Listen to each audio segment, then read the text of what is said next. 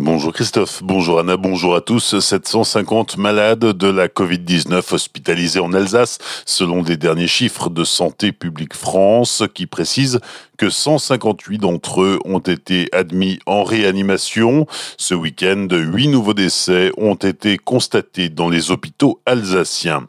Sur le front de la vaccination, plus de 134 000 personnes ont pu être vaccinées au sein de la collectivité européenne d'Alsace.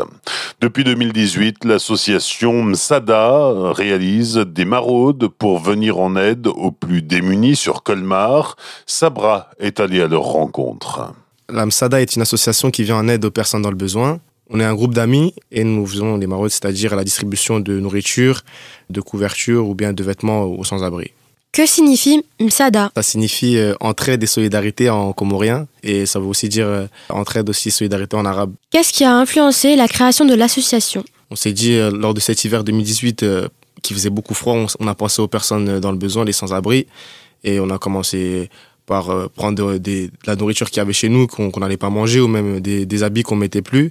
Et on faisait des tours pendant le marché de Noël 2018. Hormis les maraudes, pouvez-vous nous présenter vos actions? On fait des événements pour euh, essayer de récolter des fonds. Où peut-on vous retrouver? Réseaux sociaux, site internet? Facebook, Instagram, Snapchat, Twitter.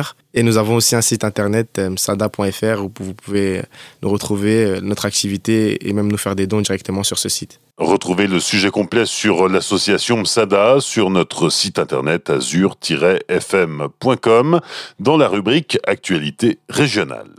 Mobilisation dans le cadre de la journée Agir contre la réintoxication du monde samedi à Wittelsheim. Les collectifs Eau en danger et Destocamine se sont retrouvés pour une symbolique. Aux entrées de Wittelsheim, ils ont apposé des panonceaux, trois poubelles dans l'esprit des trois fleurs qui récompense les villes fleuries, une façon de protester contre la décision du gouvernement de laisser enfouis les déchets de Stockamine. Le collectif appelle au déstockage total du site et rappelle à la région Grand Est et à la collectivité européenne d'Alsace leur promesse pour prendre en main les opérations de déstockage. Premier ministre et le garde des Sceaux prochainement en visite en Alsace, information révélée par nos confrères des DNA qui affirme que Jean Castex et Éric Dupont-Moretti sont attendus demain à Luttelbach. Ils viennent visiter le chantier du centre pénitentiaire qui touche à sa fin après trois ans de travaux. La nouvelle prison permettra d'accueillir quelques 520 détenus, hommes et femmes. L'ouverture est prévue à l'automne. La disparition d'Henri Gucci ce week-end, ancien sénateur et président du Conseil général du Haut-Rhin, est décédé dans la nuit de vendredi à samedi. Il était âgé de 95 ans.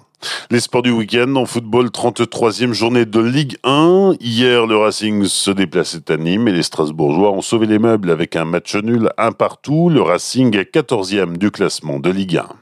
En basket, la SIG se déplaçait à Cholet samedi.